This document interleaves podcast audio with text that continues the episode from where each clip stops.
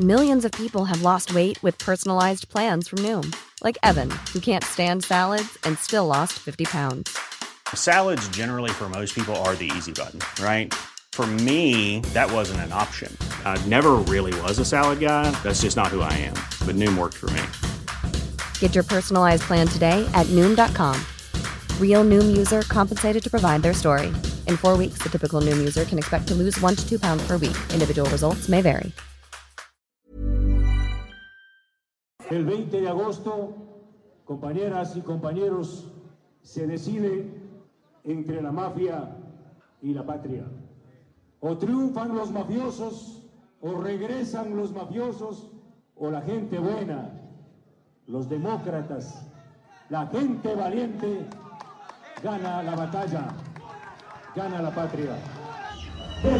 Esta patria nos ha costado la vida y no vamos a permitir una nueva traición. Esta semana el periodista y candidato presidencial ecuatoriano Fernando Villavicencio fue asesinado cuando salía de un mitin. Perteneciente al movimiento de centro derecha Construye, murió al ser atacado de bala después de abandonar un colisión en el norte de Quito tras encabezar un mitin de campaña.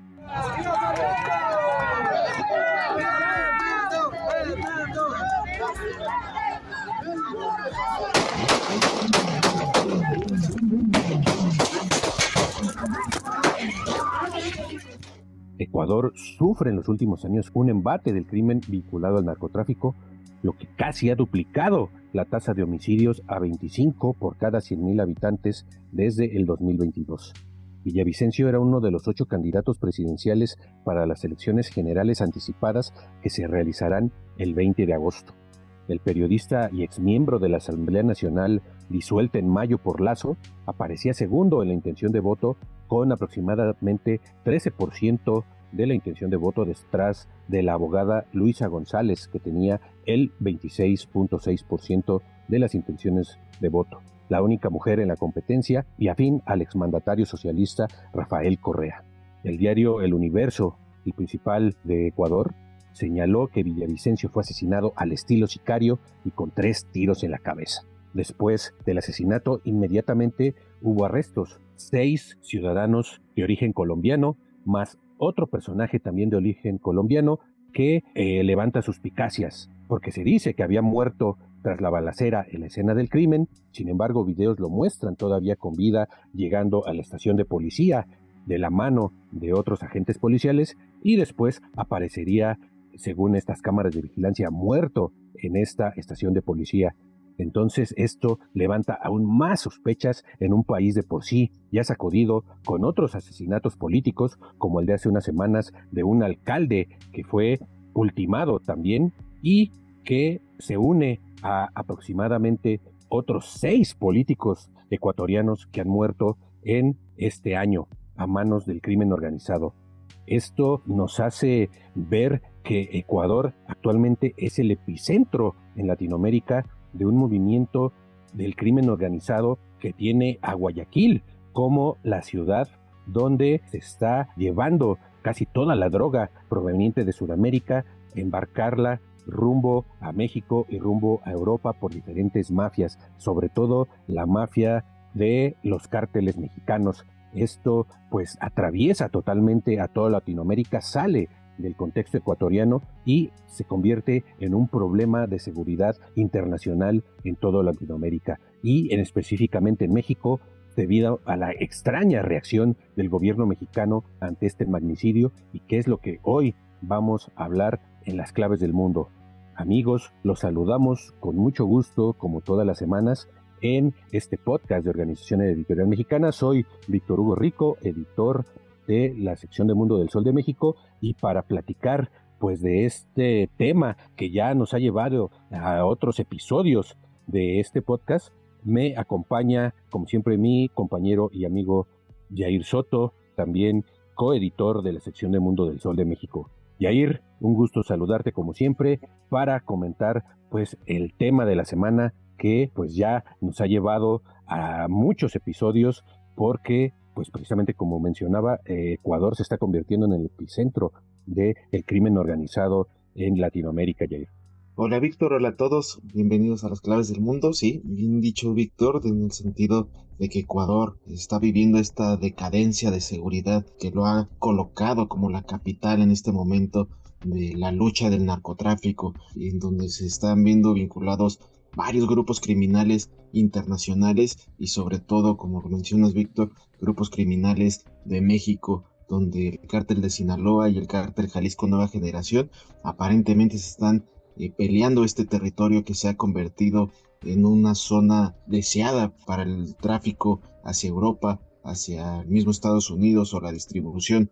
en toda Sudamérica de narcóticos como la cocaína que sigue en expansión en el mundo. Esta seguridad en el país que sigue en decadencia pues en los últimos años y muchos analistas señalan que prácticamente fue la pandemia del coronavirus donde hizo que se disparara más esta inseguridad, donde la violencia se trasladó a las calles, viendo situaciones de, extorsiones, de asesinatos, sicariatos, eh,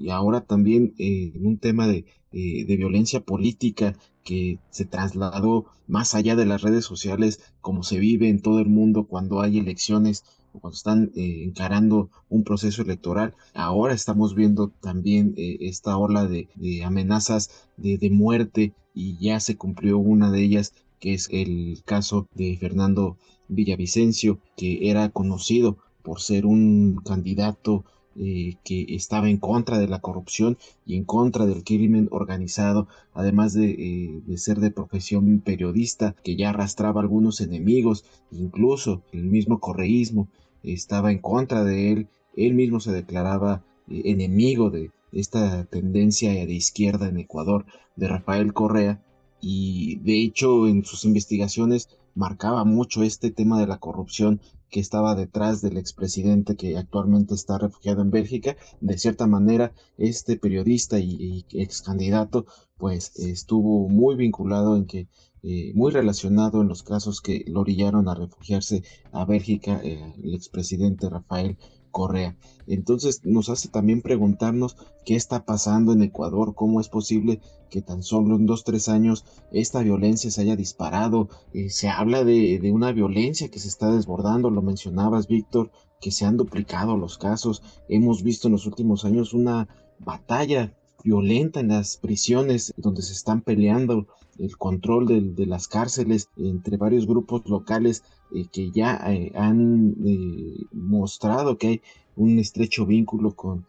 cárteles mexicanos. desde 2016 la tasa de homicidios en Ecuador se ha disparado casi un 500% con una estimación de 22 asesinatos por cada 100.000 personas en 2022, una cifra que mencionabas hace rato, Vic, y bueno, esta cifra que fue revelada por Global Verisk Meprikov y habla también que en Guayaquil, eh, esta ciudad ecuatoriana eh, considerada en este momento la más peligrosa, está registrando 1.390 muertes violentas en el primer semestre del año, casi tantas como todo 2022 y cerca de la mitad de los 3.500 casos registrados a nivel nacional. Entonces, eh, hablamos de que Ecuador que se está convirtiendo en la capital de la violencia del narcotráfico en América Latina, pues es Guayaquil la ciudad donde se está concentrando esta batalla, este conflicto que está dejando ver bastantes disputas que engloban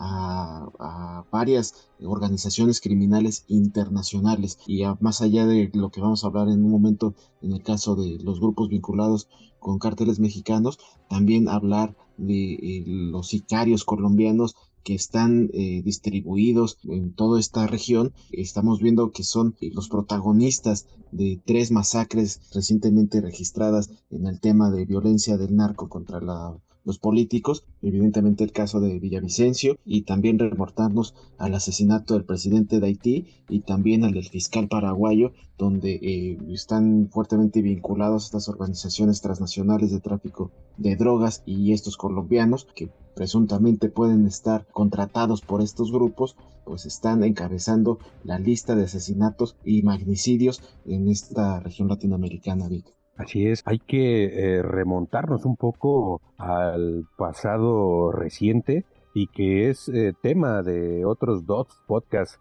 como les eh, comentamos en un principio, que ya habíamos hecho. El primero, cuando empiezan las masacres en las cárceles de Ecuador, que empieza a ver a desbordar estos motines y asesinatos en las cárceles, donde se empezaba a dar a conocer que había bandas eh, ecuatorianas que estaban al servicio de cárteles mexicanos. Es el caso de los choneros que estaban al servicio, estos grupos de sicarios, al servicio del cártel de Sinaloa, y por el otro lado estaban los lobos, entre otros grupos, no son los únicos, pero entre otros eh, se mencionaba a los lobos que estaban por su parte relacionados y al servicio del cártel Jalisco Nueva Generación. Aquí empiezan a mencionarse cómo los cárteles mexicanos pues prácticamente controlaban el flujo de cocaína de Sudamérica, cómo estaban ya desplazando o habían desplazado a los narcos colombianos, incluso al interior de Colombia ya se habla de que los eh, cárteles mexicanos ya controlan todo el sistema de producción y distribución y las bandas locales pues solo sirven digamos de apoyo. Y después pues viene el, el tema de la disolución de la Asamblea Nacional en pleno juicio político contra el actual presidente Guillermo Lazo, ¿no? El 17 de mayo Lazo disolvía la Asamblea Nacional del país, eh, mientras el Congreso, liderado por la oposición, intentaba destituirlo por cargos de malversación de fondos, ¿no? Lazo disuelve la Asamblea y convoca a elecciones, que es en el proceso que estamos actualmente y que estas elecciones se desarrollarán eh, presidenciales el próximo 20 de agosto. Esto porque Lazo estaba acusado de precisamente malversación de fondos, pero también había dudas porque había puesto a su cuñado en un puesto de gobierno importante y estaba también acusado de relación, que, estaba, que tenía relaciones con la mafia, ¿no? E incluso un, un, periódico de allá de Ecuador llamado La Posta reveló audios que vinculaban a su cuñado con la mafia y esto empezó a atraer las sospechas sobre el mandato de, Lazo y por eso empieza a gestarse este juicio político. Lazo, a diferencia de lo que pasó en Perú, al disolver el Congreso, eh, pues tenía todo el apoyo del establishment, de las Fuerzas Armadas, de la Policía Nacional, entonces pues lo pudo hacer sin ningún problema, amparándose en ciertos artículos de la Constitución eh, Nacional y convoca elecciones donde, pues entre otros, estaba eh, Villavicencio como, como candidato. Entonces, en este contexto de descomposición política, social y de la seguridad pública, viene el asesinato de, de Villavicencio. Y en esto entran estas dos bandas del narcotráfico que mencionamos. Los choneros, según Villavicencio, ya lo habían amenazado de muerte, los choneros que eh, están relacionados con el cártel de Sinaloa y según medios eh, nacionales e internacionales estaban muy vinculados con la banda de los Chapitos, que es una de las facciones del cártel de Sinaloa, con pues los hijos de eh, el Chapo Guzmán. Sin embargo, después del asesinato, aparece en todas las redes sociales, en internet, un video que se hace viral donde supuestos integrantes de la banda de los Lobos, que está afiliada al cártel Jalisco Nueva Generación, se atribuyen el atentado y acusan a Villavicencio y a otros candidatos de no cumplir supuestamente sus compromisos a cambio de dinero que estos grupos de narco le estaban dando para sus campañas. Nosotros, la organización Los Lobos, asumimos la responsabilidad de los hechos suscitados la tarde de hoy y se volverá a repetir cuando los corruptos no cumplan su palabra. Tú también ya toques, maldito chuche tu madre. Cumple tu palabra. Si no cumple tu promesa ya topi, será el siguiente. Lobo, lobo activo. Y para enturbiar todavía más este panorama. Eh, a las pocas horas aparece un segundo video viral también en internet donde otro grupo que también se hacen llamar eh, Los Lobos, este, esta banda delincuencial que se supone que sería la segunda banda más importante de Ecuador, donde medios locales hablan de que tendría hasta ocho mil miembros en sus filas y controla de las, las cárceles más importantes de, de, Ecuador. Este segundo grupo sale a decir que ese primer video es falso, que esa gente que aparece ahí no pertenece a su organización criminal y que ellos no atentaron contra Villavicencio. Según este video, el, portavoz de estos eh, criminales dice que ellos no matan políticos y que eh, lo que se estaba buscando con el primer video era culparlos o culpar a su organización de un crimen que ellos no cometieron para eh, traer más incertidumbre a la política de, Ecuador. Y pues precisamente eso es lo que está pasando. Hasta el momento solo hay seis, eh, como mencionamos, seis colombianos capturados y un séptimo que murió y que todavía pues no se sabe qué pasó con él. ¿no? Esto, pues según eh, el Universo, este, este periódico colombiano, pues dice que acelera la descomposición, ¿no? Porque precisamente producto de este abandono del Estado en términos de seguridad es que el propio sicario que disparó al candidato fue asesinado en el interior de un organismo público. A diferencia de lo que se hablaba al principio, que había sido eh, pues asesinado en el lugar del crimen de Villavicencio. Esto pues solo delata la descomposición total del Estado colombiano, no solo en términos pues de seguridad pública, sino también de, la política eh, en Ecuador. Ya pues se habla claramente de un narcoestado, es lo que se está diciendo. Y pues esto eh, al final nos hace preguntarnos cómo está llegando a Ecuador a estas a estos eh, límites de violencia política, de violencia del crimen organizado, cómo Ecuador y su puerto de Guayaquil se convirtieron en el epicentro de el trasiego de droga de todo Sudamérica, ¿por qué los cárteles mexicanos ya están tan metidos en todo este, este problema? Incluso la DEA,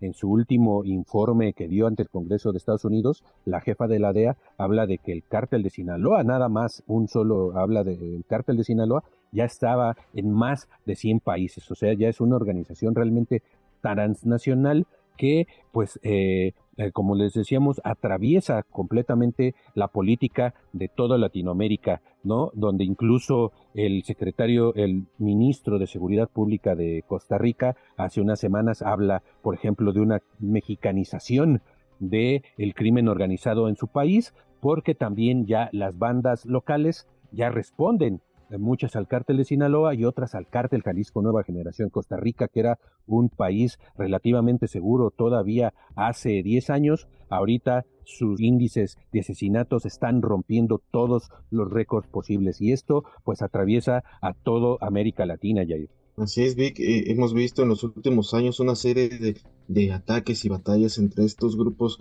de delincuencia organizado que han mostrado esta violencia extrema que antes no se había visto en países como, eh, como Uruguay también, en Paraguay, un país que va también en ascenso el, narcotráfico. La realidad es que eh, llevan décadas eh, operando grupos criminales del narcotráfico en estos países, pero la diferencia ahora es este tema de la violencia, cómo se ha visto cuerpos desmembrados al estilo mexicano, esto totalmente escuela eh, del cártel de Sinaloa o del cártel Jalisco Nueva Generación, un tema que desafortunadamente aquí en México ya podemos estar muy acostumbrados y verlos con normalidad, pero son países eh, allá en Sudamérica que están iniciando este proceso de violencia, como lo mencionas Víctor, en Costa Rica, también en Argentina, algunos casos un poco aislados, pero casos que eh, no se habían visto en años anteriores. Esto demuestra pues, realmente esta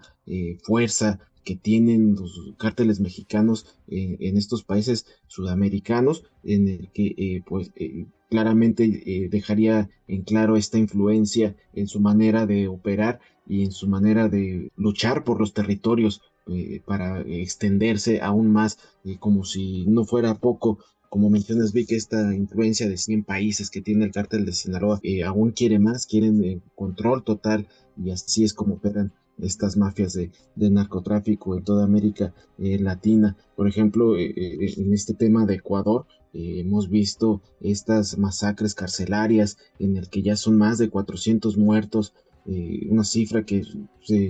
prácticamente se recaudó en un año. Hemos visto ejecuciones eh, en las calles, el tema del, magnicidio de Villavicencio, otras amenazas de muerte ya directamente vinculadas con el narcotráfico, contra políticos, contra empresarios, contra civiles normales, eh, eh, temas que no se habían visto mucho en este en este país y la cosa es también de que el gobierno ya también ha identificado la injerencia de estos cárteles mexicanos en Ecuador, ¿no? Pero también eh, Paraguay, lo mencionaba hace rato, se han visto episodios violentos eh, y uno de ellos fue el del año pasado, el asesinato del fiscal antidrogas eh, que pasaba su luna de miel en Colombia, pero ya tenía bastantes amenazas por sus investigaciones y fue acribillado a puertas de su despacho. esta tasa de homicidios también en Paraguay fue desde el 2020 superior al 70 por cada 100.000 habitantes que representaría un poco más de 10 veces más el, promedio nacional y estos son cifras del Ministerio de Interior de Paraguay. Sin embargo, estos actos que más impacto generaron pues fue la matanza de dos funcionarios de, de gobierno, este caso de Marcelo eh, que es el fiscal antidrogas, que estaba investigando eh, a unos delincuentes capturados que pertenecían a organizaciones criminales de origen brasileño, precisamente eh, el grupo Primeiro Comando Capital, que es considerado uno de los grupos también más violentos y de mayor influencia en Sudamérica, que es procedente de Brasil, y otro grupo llamado Comando Bemelo. Eh, actualmente no se habla de algunos vínculos que puedan existir entre cárteles mexicanos y las bandas criminales en Brasil, pero son de alta influencia en toda la, región. Eh, se habla también de que eh, estos grupos brasileños están a la orden y se han convertido en los lavadores de dinero de grupos libaneses, también de grupos albaneses que están operando sobre todo en Brasil, Argentina y Paraguay. Y, en el tema de Paraguay, pues eh, eh, eh, se habla de, también de la injerencia ya de estos cárteles mexicanos que puede abrir un conflicto precisamente con grupos criminales de, de mayor instancia en cuestión de tiempo como son estos grupos de Primeiro Comando Capital que eh, eh, están también muy vinculados al narcotráfico de Colombia. Y el tema de Colombia es uno de los, los analistas hablan de que eh, tiene mucho que ver el caso de Colombia en esta expansión de violencia en toda la región, debido a que en los últimos años sabemos que desde la década de los 80 con Pablo Escobar, que era la capital de la violencia del narcotráfico, ahora en los últimos años, en las últimas décadas, con el tema de los pactos de paz, eh, pues muchos grupos han, han quedado desvinculados del narcotráfico, por ende varios de sus miembros eh, han quedado, digamos, de alguna manera desempleados o, sin actividad, por lo que se han refugiado en otros grupos de violencia, eh, se han refugiado en, los grupos de, vinculados a los cárteles mexicanos, como es el tema de, los choneros o de los lobos en Ecuador, han buscado estos grupos de resistencia de, o de resiliencia del narcotráfico eh, para seguir operando de manera clandestina. Entonces habla que los programas de paz total que se han visto en Colombia le han quitado poder al narcotráfico en Colombia, pero eh, sus eh, narcotraficantes de bajo rango se han refugiado y han fortalecido por otro lado a estos grupos extranjeros. Entonces la baja influencia de Colombia ha permitido que se siga expandiendo la fuerza de cárteles mexicanos o incluso pues eh, que se siga peleando esta, estas propiedades territoriales entre grupos rivales.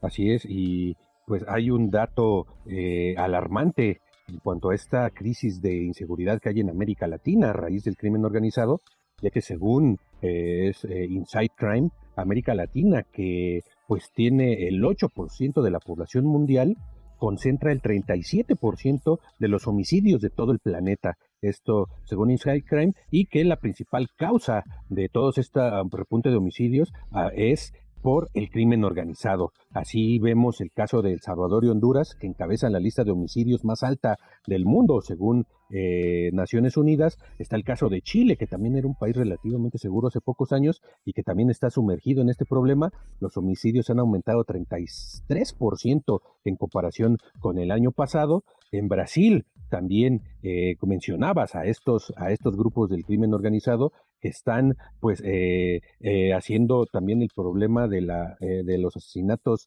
cada vez mayor. Argentina, el caso de Costa Rica que ya mencionábamos, que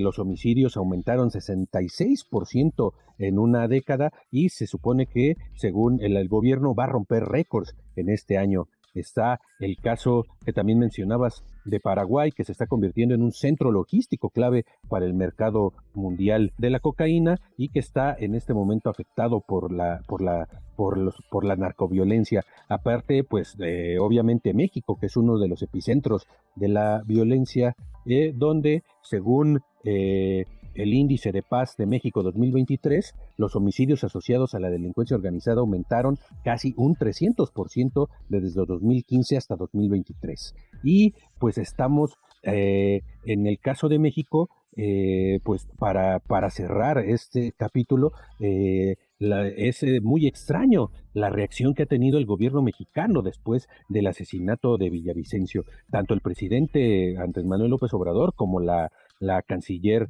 eh, mexicana, defendieron que no hay pruebas de que el cártel de Sinaloa estuviera detrás de este magnicidio. Esta eh, Alicia Bárcena, la secretaria de Relaciones Exteriores, junto, estaba junto a Anthony Blinken, el, secretario de Estado de Estados Unidos, allá en Washington, eh, en una conferencia de prensa donde le preguntan sobre este tema y lo primero que dice Villavicencio dice, no hay evidencia Sí, sabemos que el candidato Villavicencio había hecho pronunciamientos en su campaña, pero no hay ninguna prueba, no hay evidencias ni pruebas de nada. El presidente López Obrador también había afirmado antes en su conferencia de prensa matutina que no hay elementos que sostengan la versión de que el cártel de Sinaloa estuviera detrás del asesinato de Villavicencio. Dicen, tiempos electorales se inventan cosas, dice López Obrador. Entonces, pues es muy extraño, ¿por qué sale el gobierno mexicano pues prácticamente parece como si estuviera defendiendo al cártel de Sinaloa. Eh, hay que también recordar que eh, por muy cierto que sea que estos cárteles están en todo este problema de violencia, el gobierno de Ecuador está, eh, hablan de que también lo está utilizando para expiar sus propias responsabilidades como lo decíamos, como pues que se está convirtiendo en un narcoestado y la corrupción está permeando los más altos niveles de gobierno. Esta también sería una forma de culpar al crimen organizado de sus propios pecados y esto podría ser una de las causas de que México está pues hablando de que este problema no es solo o no hay pruebas de, la, que el, crimen o los narcos mexicanos estén detrás de este magnicidio. Pero esto todo nos lleva a preguntarnos precisamente qué está pasando, por qué esta extraña reacción de México para, este, la, para defender a estos cárteles mexicanos. Al final dice, esperemos a que la investigación diga lo que, pues, le, quiénes son los culpables, como si fuera, pues, básicamente, básicamente un perito se está convirtiendo el gobierno mexicano, pero como litigando a favor de los narcos. Esto, pues, deja muchas preguntas abiertas sobre cómo eh, la narcopolítica está presente en todo el continente. Así es, Víctor, y ya para cerrar el círculo del tema de Ecuador, cabe destacar que el 20 de agosto son las elecciones en este país eh, para elegir presidente, por lo cual sumerge en una profunda crisis eh, política, social y electoral el asesinato de Villavicencio, que ahora eh, prácticamente va a dejar en, un, en el vilo el tema electoral en este país. Que vengan los capos del narco, vengan, que vengan los sicarios que vengan los vacunadores. Se acabó el tiempo de la amenaza. Aquí estoy yo, que me van a quebrar. Podrán doblarme,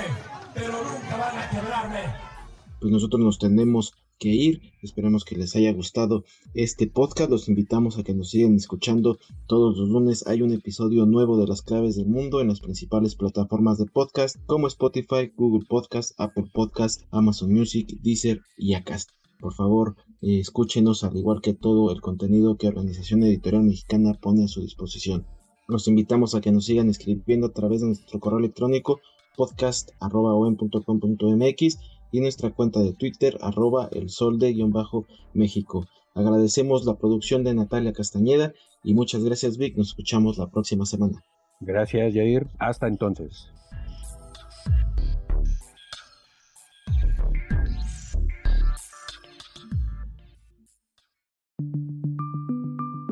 Esta es una producción de la Organización Editorial Mexicana.